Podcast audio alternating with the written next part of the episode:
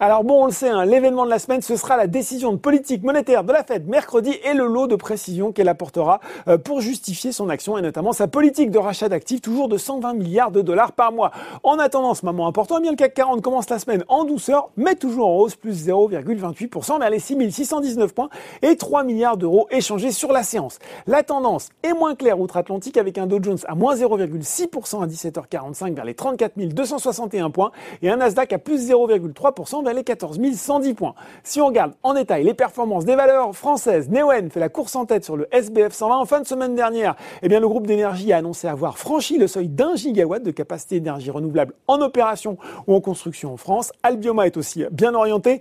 À la fête, les valeurs pétrolières, le baril de Brent qui progresse de plus de 1% vers les 73 dollars 50. Vendredi, le rapport de l'AIE expliquait que la demande mondiale d'hydrocarbures, eh bien, elle devrait euh, continuer de se reprendre pour surpasser d'ici la fin 2022 les niveaux d'avant avant crise sanitaire. Alors tout cela profite notamment à CGG ou encore à Total Energy sur le CAC 40. Euh, derrière la major, sur l'indice principal, on trouve Dassault Systèmes, Vinci, encore Publicis Group.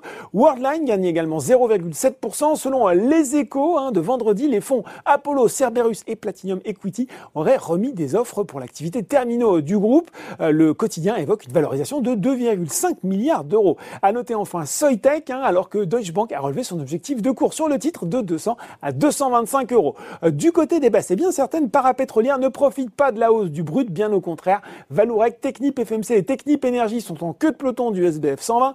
En marche arrière aussi, les valeurs de l'auto comme les équipementiers Forcia, Valeo, le constructeur Stellantis ou encore le spécialiste des pneumatiques Michelin. Et puis Pernod Ricard et Rémi Cointreau trinquent aussi. Hein. Bernstein est passé de surperformance à performance de marché sur le premier et de performance de marché à sous-performance sur le second, estimant eh bien, que la reprise attendue était déjà bien intégrée dans des cours qui évoluent plus haut.